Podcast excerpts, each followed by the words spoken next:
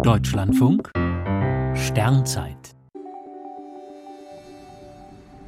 21. Januar Chinesisches Schaltjahr des Hasen Heute Abend gegen 22 Uhr ist Neumond. In China graut dann bereits der Neujahrsmorgen.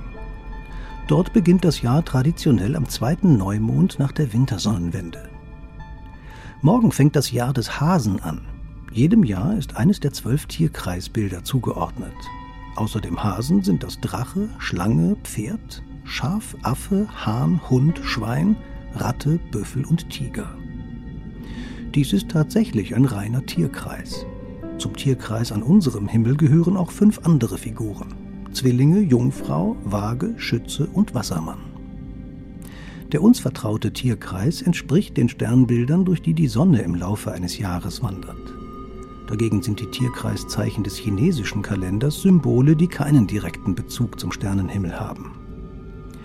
Das Jahr des Hasen hat nichts mit dem Sternbild Hase zu tun, das unterhalb des Orion am Nachthimmel funkelt. Im alten chinesischen Kalender richtet sich der Jahresanfang nach Sonne und Mond. Dadurch kommt es automatisch zu Schaltmonaten. Das heute zu Ende gehende Jahr hatte zwölf Monate, das morgen beginnende ist dagegen 13 Monate lang. Ohne Schaltmonate würde das Neujahrsfest jedes Jahr elf Tage früher gefeiert. Es läge recht bald im Herbst, Sommer und Frühling und würde ständig durch die Jahreszeiten wandern. So ein reiner Mondkalender wird im Islam genutzt. Daher beginnt der Ramadan jedes Jahr elf Tage früher.